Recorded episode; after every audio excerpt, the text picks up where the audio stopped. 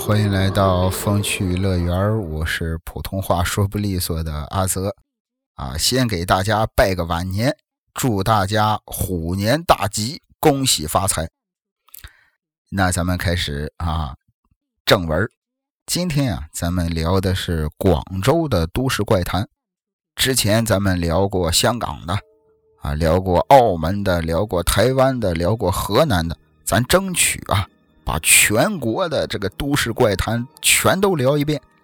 呃，在这儿呢，如果说你的家乡啊，不管你是哪儿的人，有比较有意思的都市怪谈，或者是恐怖的，越恐怖的越好，欢迎你投稿到我的邮箱二八九九幺六二六八八啊，我的 QQ 邮箱二八九九幺六二六八八艾特 QQ 点 com。那接下来今天的第一个故事要讲的是广州的死仔坑。据说在广州啊，知道死仔坑的人远比知道和平路七号的人要多得多。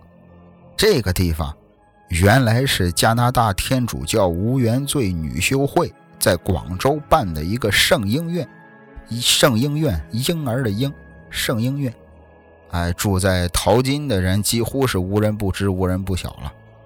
但是这些人呢，啊，即使你住在这儿，你不明白其中的故事，但是你看到一个寸土寸金的地带，啊，被高墙瓦硕垒了起来，变成了一个无法进入的林子，这本身就是一件让人很奇怪而且不舒服的事儿。广州的淘金路。淘金之名啊，它为什么叫淘金呢？其实远不是说啊这个地方有黄金啊，大家可以来挖金子来淘金，不是这个意思。实际上，金指的是遗骸，指的是尸骨。广州淘金啊，以往就是乱葬岗，特别在淘金坑，据说是没人照顾的一些有病的弃婴，在死了之后就会被扔到坑里。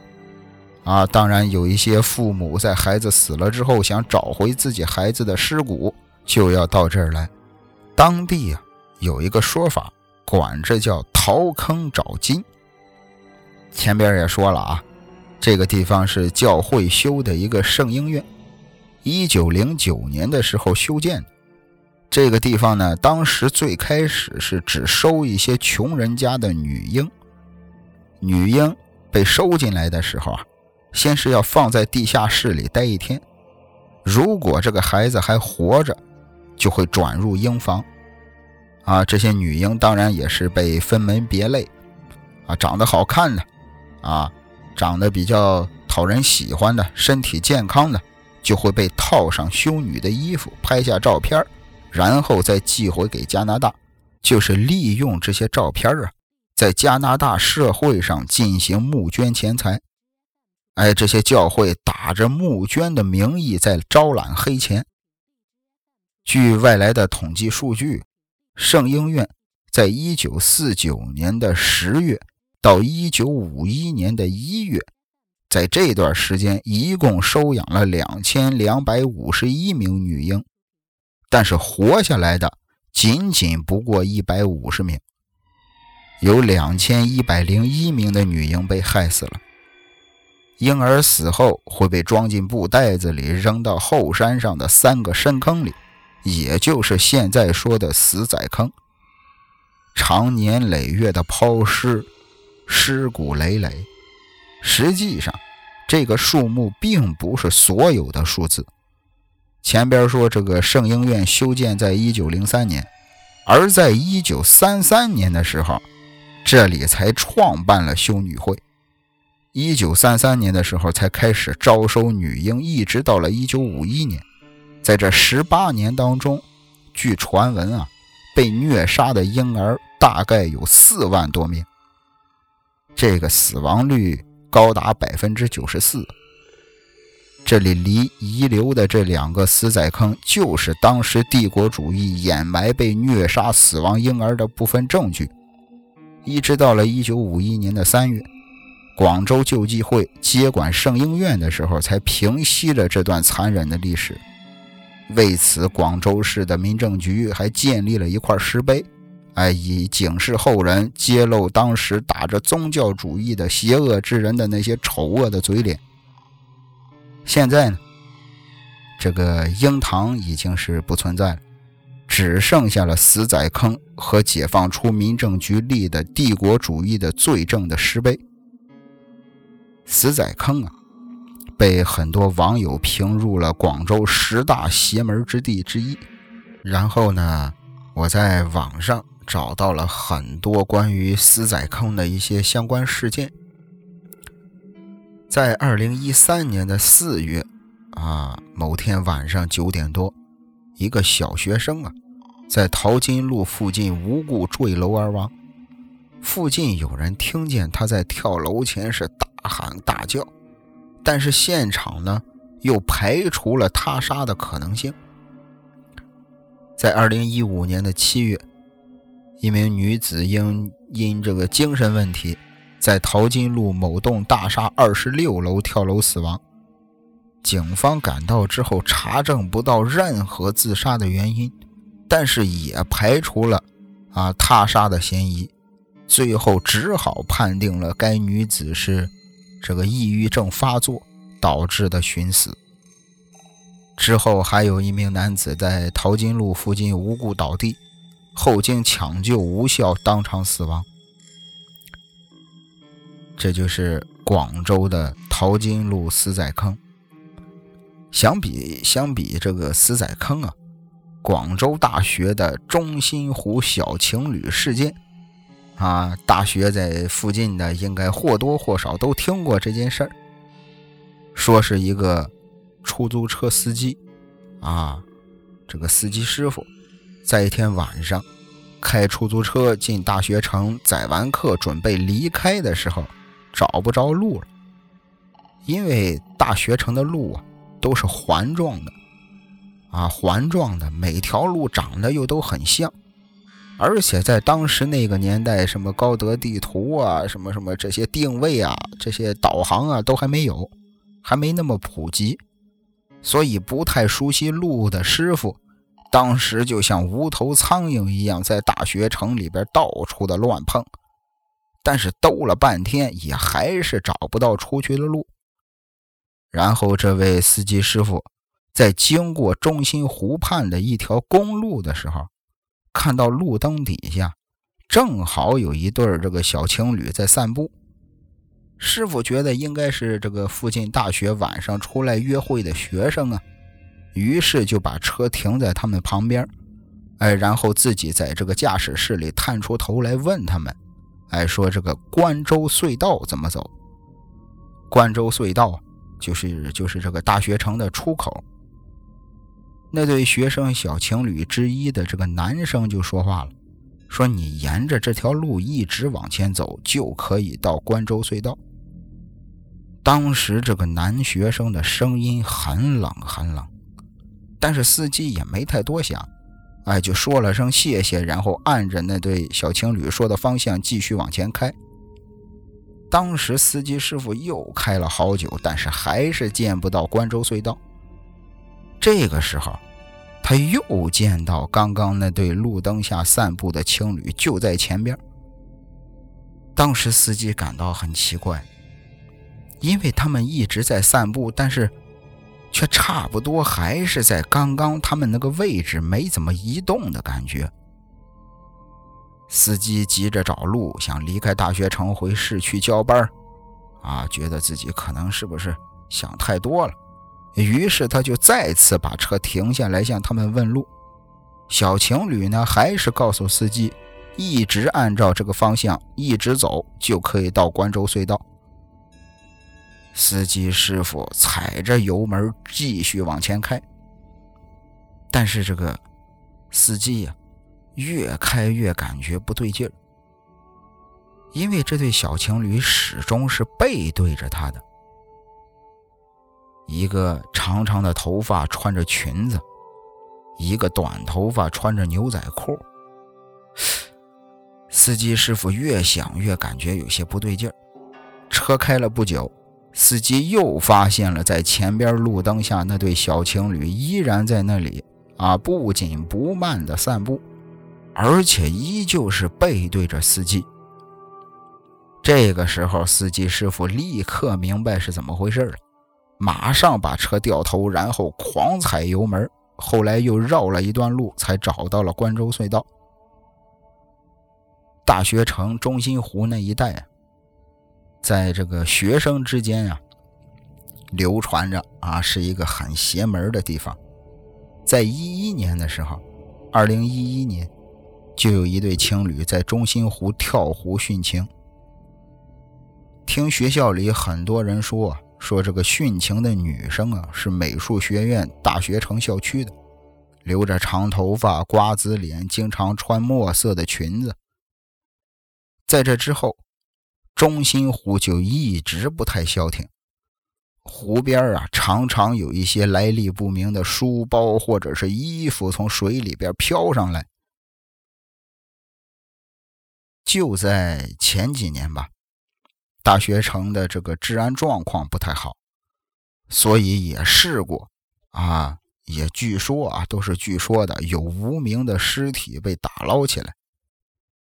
应该是一三年、一四年的夏天，有一个母亲带着自己的儿子在中心湖旁边的轮滑广场放风筝，就在母亲去捡风筝的时候，一回头发现自己的儿子不见了。然后就开始到处找，而且还报了警。等警察赶到之后，大家一块儿找，就还是找不到儿子的踪影。后来过了一段时间，有环卫工人在中心湖除水草的时候，在湖里捞起了一只男童的手，这只手上戴着一个手表。就是那个失踪男孩的手表。这件事情在当时学校里学生流传的也比较多，啊，很多班主任在做暑期的安全教育的时候，也跟学生们也都说起过。啊，我不知道咱们听友里有没有那附近的学生啊。接下来啊，还是我找到了一起关于当年的一个比较大的新闻新闻事件吧。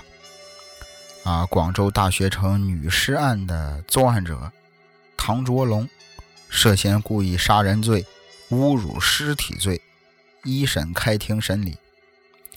呃，这个新闻啊，我是在环球网上找到的。据当时检察机关指控，这个叫唐卓龙的，将在广州大学城休息区。从杭州过来找同学游玩的二十一岁女大学生徐某掐死了，杀人之后盗取身上的财物，然后对尸体进行了侮辱。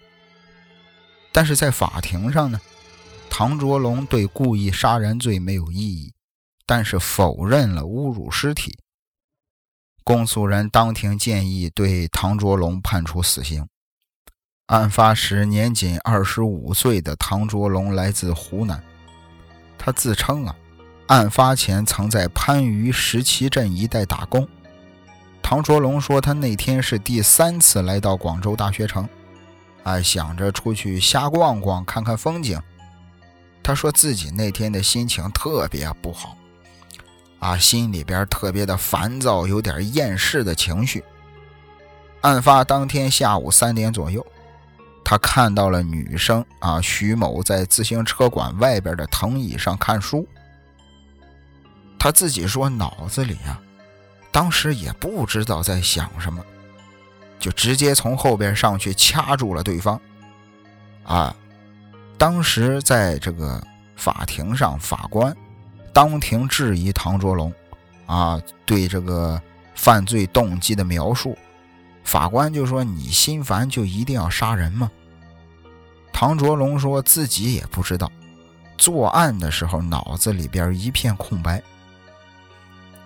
被告人唐卓龙将被害人徐某的尸体搬进大学城自行车馆东门男厕所的隔间里，脱去了被害人下身的衣服，对被害人的尸体进行了猥亵，最后盗走了被害人的现金人民币三百元，啊，以及三星牌的手机一部。最后，他把被害人的书包、雨伞、眼镜等物品丢弃在了案发现场附近的垃圾桶里，最后逃离了作案现场。一直到了二零一五年七月二日晚上十九点，汤卓龙在广州市番禺区小古围街大学城汇石村双桂街九巷二十二号二零四房的出租屋里被公安抓获了。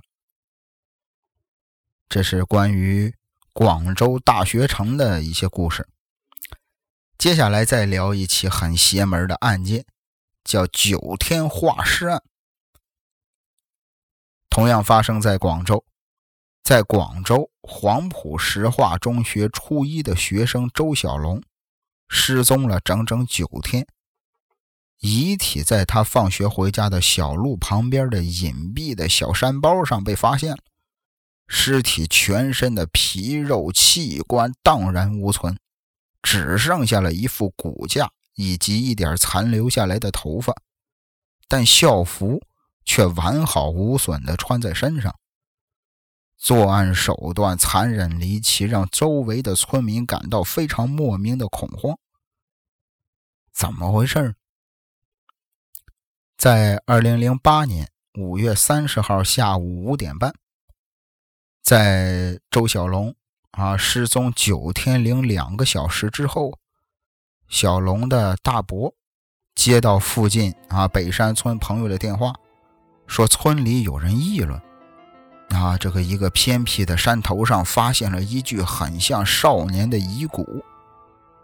周小龙的大伯和父母闻讯赶到了现场，警方已经早在下午三点半啊也赶到了现场。在半山腰，看到民警在地上铺开的书包，还有单车这些物品，他的父母一眼就看出来了，这就是周小龙的东西。小龙的这个单车，他的父亲以前用过，这个单车的锁他很熟悉，连钥匙都还在。小龙的父母随即当场就晕倒了。九天后。在这荒山野岭发现周小龙，肯定是凶多吉少了。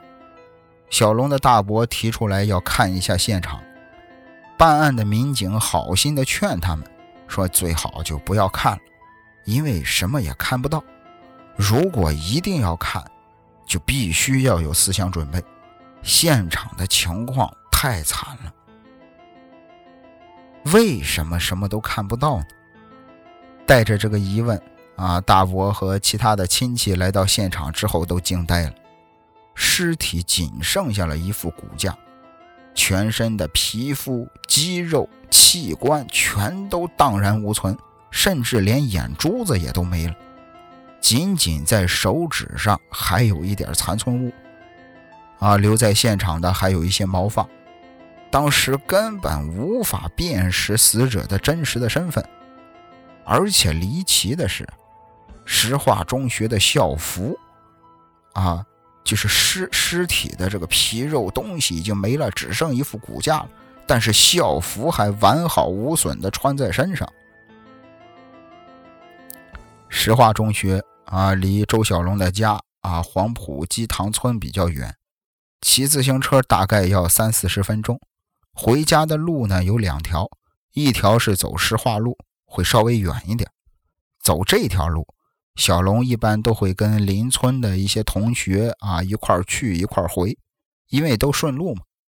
如果他是一个人回家，他就会走北山村的小路，那条路会近一点，但是较为偏僻。案发之后啊，很多记者也都去过北山村的那条小路，啊，虽然称之为小路吧，但是还是可以开进去一辆小汽车的。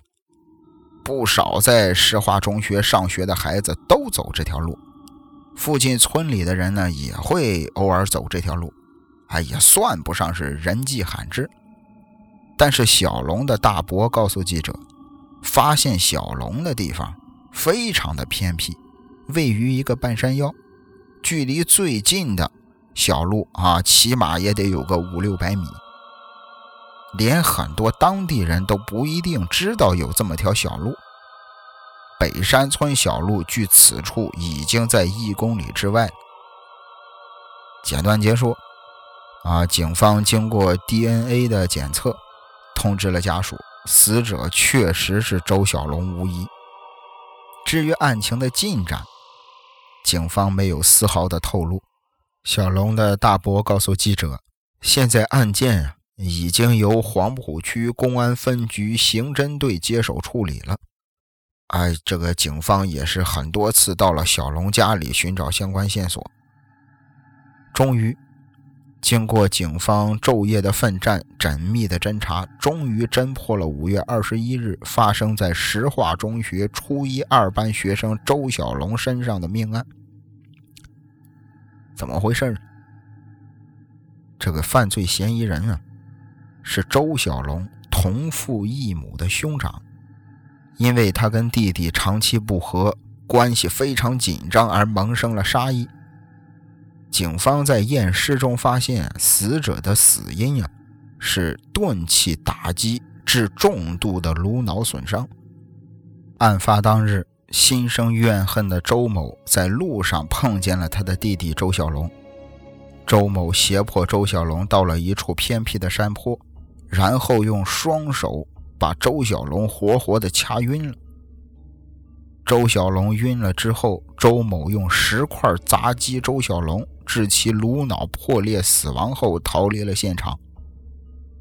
针对之前对此案的种种猜测啊，还有传言，警方啊还专门开了发布会，表示啊经初步调查，此案为家庭纠纷引发的刑事案件，并不存在针对学生的系列作案问题。之前流传的所谓的绑架、车祸啊、摘取器官、变态杀人。都与案件事实不符。周某在杀害周小龙之后，并未再对他的尸体进行残害。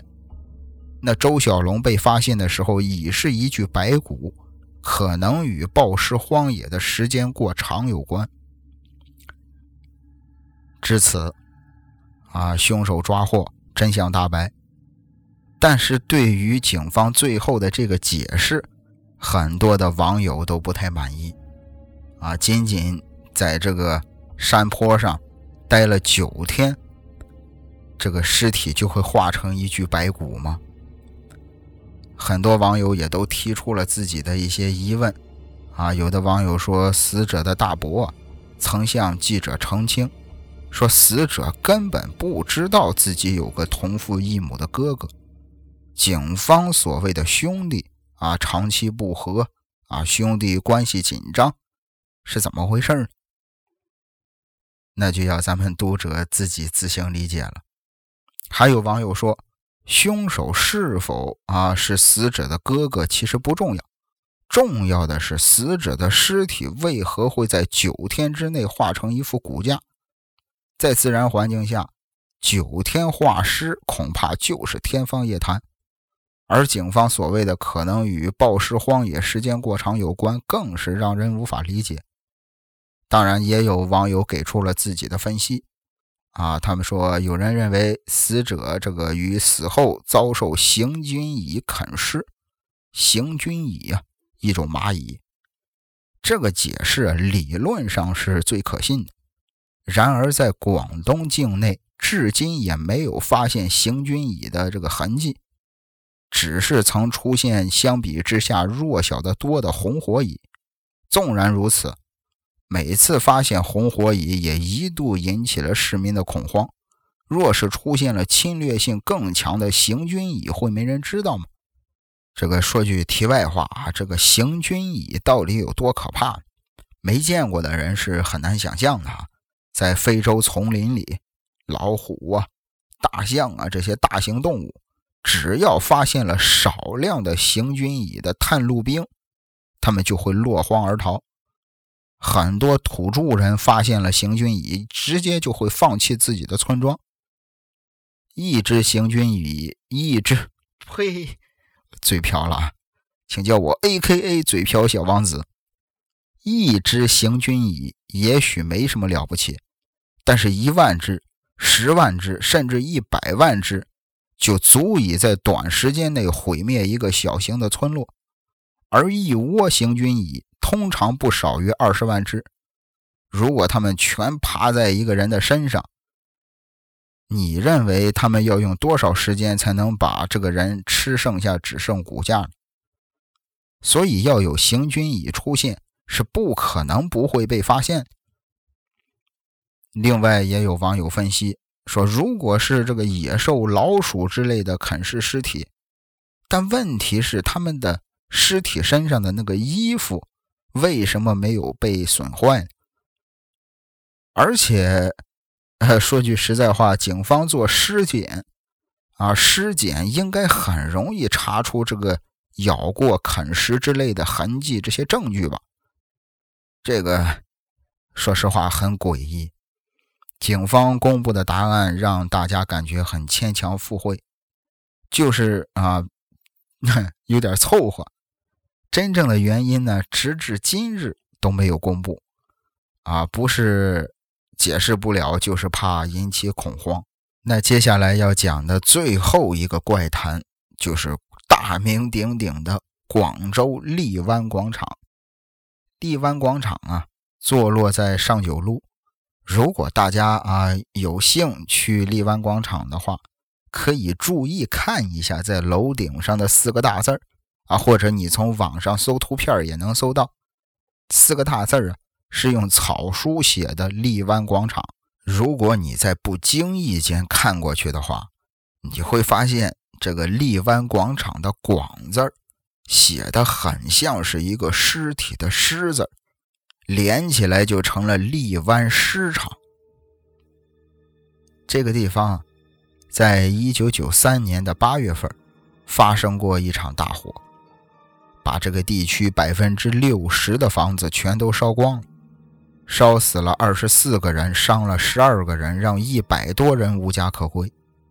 从此之后，这里就经常发生一些闹鬼事件，经常有人在半夜十二点之后听见有小孩子在哭，或者是有老人打麻将的声音。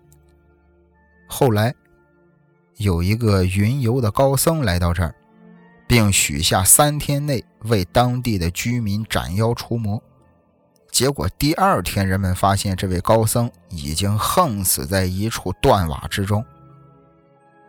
这样使剩下来的居民更加相信这里的冤鬼冤气太大，无法化解，鬼是越闹越厉害。当时还剩下的居民都纷纷的争相离开了。短短三个月，这片地区就剩下不到二十户人家。后来这里又发生过很多邪门的事儿，啊，比如在拆迁的时候，开发商的老总克扣了拆迁款。他晚上有一次去工地巡查，看看门的工地的老头啊，当时不知道，半夜里睡得迷迷糊糊的，发现工地上有几个人鬼鬼祟祟，于是老头就把狗放出来了。当时发现那个老总的时候，老总已经被狗咬的是遍体鳞伤。叫来救护车，把他拉往医院的过程当中，没多长时间人就死了。于是从那之后啊，据说啊，坊间传闻啊，我也不知道是真的假的。从那之后啊，在这个荔湾广场一楼的。幺零二幺到幺零五四的铺面，啊，有兴趣的朋友可以在入夜之后过去那里坐一坐啊。据说，在那里你会听到，啊，很多人可能也都听到过，有一个男人的声音在喊：“好疼啊，咬得我好疼啊。”啊！而且那部分铺面，纵使在上下九这种旺地，也没有人敢租。一直到了一九九四年，从香港来了一位开发商，这位香港老板就是比较信这方面的事儿，特地请了当时广州六榕寺的老住持来看风水。老住持说，这块地呀是广州的鬼门的开口。动不得土。老住持对这个老板说：“如果把它建成一个公园啊，或者是建成一个寺庙，那就是功德无量。如果强行拆建，只怕会祸及全家。轻则全家死于非命，重则全族三代受其所累。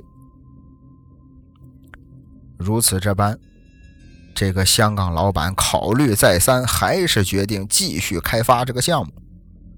由于当时六榕寺的老住持不同意他这么做，于是老板啊就从马来西亚请来了一个邪术师，希望通过邪术来镇住鬼门里的那些妖魔鬼怪。简短截说，通过一大轮的做法，工程就正式动工了。第一天。工人就发现，这个打桩子、打地基呀，打不进去，而且还挖到了俗称太岁的东西。第二天，就在地里挖出了八口空棺材。大家啊，别以为这是不吉利的事儿啊，其实啊，这八个空棺材啊，是用来压着不好的东西的。现在被挖出来了。不好的东西也就镇不住了。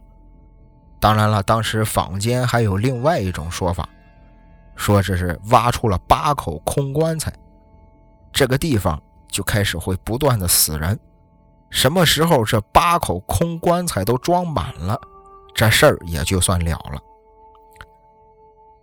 结果不到一个月，这位香港老板在大陆的老婆啊，小三儿。以及小三儿生的两个儿子，连同马来西亚请来的那位邪术师一块儿都死于非命。香港老板这个时候后悔了，急忙开始找高人指点。据说当时云游广州的一个南华寺高僧，就曾经建议他把这八口棺材重新的埋进地里，哎，然后再做一场法事。哎，要其折寿十年方可化解。但当时那个香港老板不知道是不是见了那八口棺材是古董啊，还是什么原因，最后他竟然把这棺材走私到了国外。结果没想到事情被揭发，他的一个表弟和一个远房的亲戚也是因此入狱，他本人整个公司破产，并且因为爆血管死在了狱中。后来。一个台湾的老板接手了这个项目，总算把荔湾广场给建好了。纵使这样，在入夜之后，荔湾广场的这个牌面会变成写着“荔湾市场”，啊，据说是已经有无数的人都见过了。据说见到的人啊，一般都是时运比较低的，见到之后千万不要走进去。荔湾广场。身在帝王，但生意一直不好不红不火。在里边的那些公司，关的关，清盘的清盘，事故每天都有。由于这个地方怨气太重，后来六榕寺的住持在圆寂之前道出了天机，让南塔全部的铺面转成卖水晶的。卖水晶啊，用水晶来镇住妖邪。啊，据说这之后算是太平了一点但是由于挖出了八口棺材的缘故，现在每年那个大厦里都要死八个人，据说是八个怨鬼要找替身。啊，远的先不说，可以说一些比较近一点的吧，稍微。呃，二零零四年一月十四日，幺零四四铺主在关铺的时候被电闸电死了。二零零四年二月十四日情人节当天，七楼办公室有两个女孩，当时是同时跳楼自杀。二零零四年六月，啊，清洁工在二楼的楼梯间找到一个弃婴的尸体。二零零四年十二月，眼看就要到二零零五年，结果八楼四个保安因为用炭炉啊吃火锅，不幸中毒死亡。到现在啊，这个毒咒据说还没化解。现在荔湾广场里很多铺面都不是广州人经营了，大部分都是一些不知情的外地人，啊，或者是不怕死的想赚快钱的，啊，做上一两年钱到账，把铺子一卖回家享乐的人。虽然荔湾广场的占地的面积比较大，但其实它并不高，啊，而且一般人只能是上到五楼。可是这里的四五楼已经成为当地的自杀圣地了。经常会有人在四楼或者五楼跳下广场到中央的大堂。虽然死者都只是从四楼、五楼的高度到了这个负一层的大堂，加起来最多就是六层楼的高度，但是大堂的这个云石地板冰冷坚硬，摔下来的死者基本上都是得用铲子才能处理。经常有人在这里自杀。虽然给警方带来了不少烦恼，但是一心求死的人，就算不死在这儿，也会到别处去。所以警方没对广场做什么处理，只是让保安多注意，在四楼、五楼的护栏前边来回的徘徊。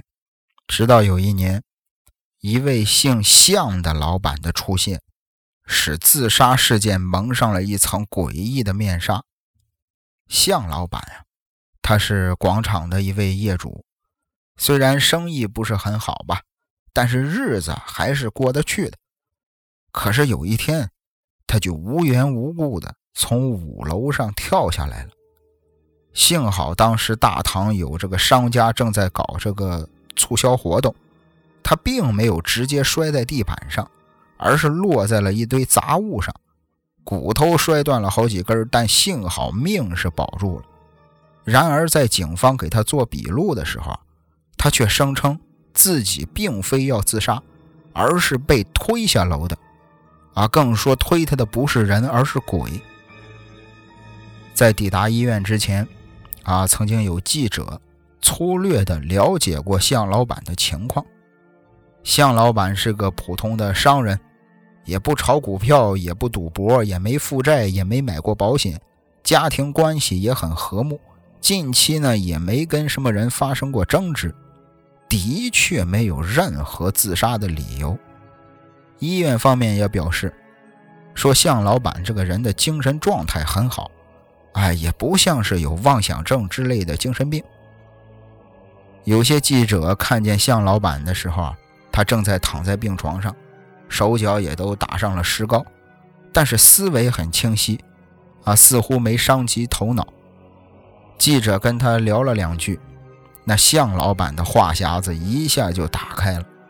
也许是生意人大多都这样，他不但告诉记者事情的经过，还告诉了记者一些意想不到的事情。向老板说：“说他是第一批进入广场的业主，啊，虽然赚不了大钱，但也不会亏本，因此呢，自己也就熬下来了。”不知不觉也就熬了六年多，广场经常会有人跳楼。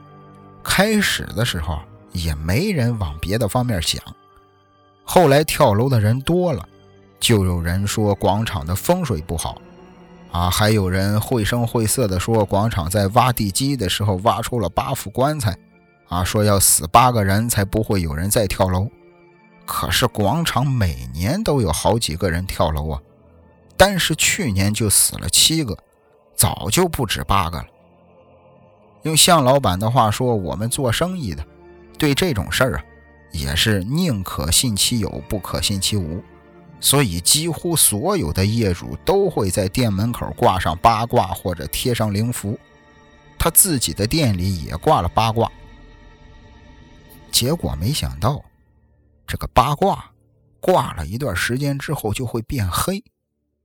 听说是因为挡住了煞气才会变成这样。如果完全变成黑色还不更换的话，就不但不能辟邪，还会招祸。所以每隔一两年他就会把八卦换掉。昨天啊，就是他跳楼之前，他看见八卦已经很黑了，于是就买了个新的准备更换。可是刚把旧的摘下来，就有客人来了。所以，这个向老板就去招呼客人，转过头就把这事儿给忘了。过了没多久，他就好像隐约的听见有人在叫他。当时感觉迷迷糊糊的，也不知道为什么，竟然就跟着声音走了，一直走，一直走，就上了五楼。当时向老板发现不对劲儿的时候，已经是来到了五楼的护栏前边，哎，而且这个身体已经是爬上了护栏。当时他自己也吓了一大跳，正想往下爬的时候，突然有一只很冰凉的手在他背后推了一下。虽然隔着衣服，但还觉得整个脊背都像结冰了一样的冷。还没明白是怎么回事呢，自己就掉下大堂了。根据向老板讲述的一切，记者呢也进行了深入的调查，发现广场在挖地基的时候，的确是曾经挖出了八副棺材。虽然棺材都是破旧不堪。但上边的木钉却是光可照人，并且木钉上也刻着怪异的花纹，啊，就崭新的跟刚钉上去的一样。也没人知道是用什么木头做的。棺材内的尸体已经腐化，只剩下白骨。可是除了骨头之外，棺内还有数道尚未化解的道符。建筑商当时通知了派出所。但派出所对此事一无所知，既不知道棺材是何时下葬的，更不知道所葬的是何人。于是呢，只能是当做无主的坟处理，直接拉到火葬场火化了。建筑商认为啊，道士鬼话连篇，啊，只不过是想把这个牛皮吹胀，多骗点钱罢了。况且那八副棺材早就烧掉了，想放回原位也不可能。啊，所以就想给道士塞点钱，叫他别乱说话，啊，就当什么事儿都没发生好了。道士被建筑商气的是吹胡子瞪眼，二话不说拂袖而去。道士走后呢，建筑商就骗工人说已经没事了，啊，大家伙可以继续开工了。工人信以为真了，就继续开工。可是广场还没建成，就有一个工人离奇的死了，工地死人。啊，其实是比较常见的事儿，所以并没有引起关注，只当做一般事故给了了。有传闻说，坊间传闻啊，部分参与广场工程的工程的这个工人啊，经常会梦见自己在广场被人推下楼，啊，或者其他原因死在广场的大堂里。还有一个传闻，就是广场附近。有一所中学，其中几个班级的窗户正对着广场。传闻说是每次有人跳楼的时候，这几个班级的学生都能看见广场的上方会出现一朵乌云，乌云的大小比广场的面积小一点正好就停在广场的上方，不会飘走，啊，也是久久不散。而附近呢，其他地方却是晴空万里。别说乌云了，连白云也不多。虽然这些只是传言啊，不可尽信，但挖出八具棺材一事却有详细的记录，是千真万确的事情。只是政府为了避免引起群众恐慌，刻意隐晦而已。这都是网上一位记者调查得知的啊，我我也不知道，我也没去过啊。如果将来有幸啊。我也想去这个 荔湾广场看一看。故事的最后，咱们还是聊一起阳城派记者报道的荔湾广场的坠亡案。早在2016年，死者罗某鹏，广东怀集人，啊，坠楼原因有待调查。这天上午十一点左右，一男子在广州荔湾广场南塔内五楼跳下。荔湾警方呢，迅速派人赶到现场处理。经过医务人员证实，坠楼男子已无生命迹象。从目击者提供的照片来看，一位黑衣男子坠亡在商场 B 一层，脸朝下，头部位置留下一大滩的血迹。警方在事发地点拉起了大范围的警戒线，现场啊 B 一层附近的商家告诉记者，他们都没看到男子跳下，就听到一声巨响，心里觉得有些害怕。商场的保安立即就封锁了现场，警方在现场维持秩序。目击者陈先生说，男子是在五楼跳下来的，当时身穿一套黑色的 T 恤和长裤，一对蓝色的拖鞋。随后，记者从这个监控视频中看到，跳楼之前，男子来到五楼的栏杆前，先把手机放好，整理了衣裤，四下张望，在确定无人的情况下，爬上五楼的栏杆。向下大约观察了三秒左右，随即俯身跳下。记者在现场了解到，由于生意不好，五楼的商户很少开门营业，顾客呢也比较少，因此年轻男子选择在此处轻生。商家方面并没有人认识该名死者，也不知道也不了解他坠楼的原因。一直到了下午两点左右。啊！医院派人过来将死者搬走，并清理了现场的血迹。截止到当天下午两点十分，商场恢复了正常的营业。警方初步调查，死者罗某鹏，二十岁，广东怀集人。上午十一点左右，自己一个人走到荔湾广场南塔五楼跳下，具体原因有待进一步调查。其实。咱们可以冷静一点，用一个科学的这个解释，啊，就是说为什么荔湾广场啊会成为一个跳楼圣地呢？其实这就跟啊金门大桥是一个道理。我不知道大家了不了了不了解这个金门大桥啊？可以从网上搜一下，也是一个自杀圣地。曾经有一年，这个帝都望京地区也是如此。啊，平均一个月就有一个跳楼的，那一年印象里跳了得有十多个。其实说白了，从心理学的角度来分析，自杀者他的某种有某种趋同的心理，跳楼其实是一种盲从性的行为。所以说，世界上有很多著名的自杀圣地，就是这个原因，就是自杀者他有趋同的心理导致的。那节目的最后啊，上一期新中国奇案是最后一案了，可能比较喜欢刑侦题材的朋友们会有些失望。其实也不用失望啊，因为新中国奇案这个专辑结束之后呢，啊，因为最开始的时候咱们不就说好了吗？新中国奇案讲十起案件，十起案件讲完之后呢，咱们会开一个新的专辑。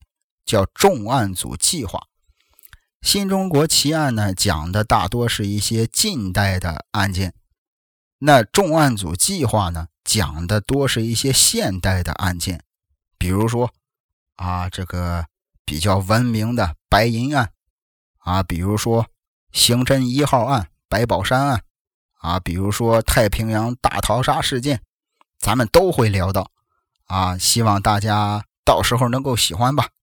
呃，节目的最后，感谢您的收听，咱们下期再会。最后，祝大家过年好！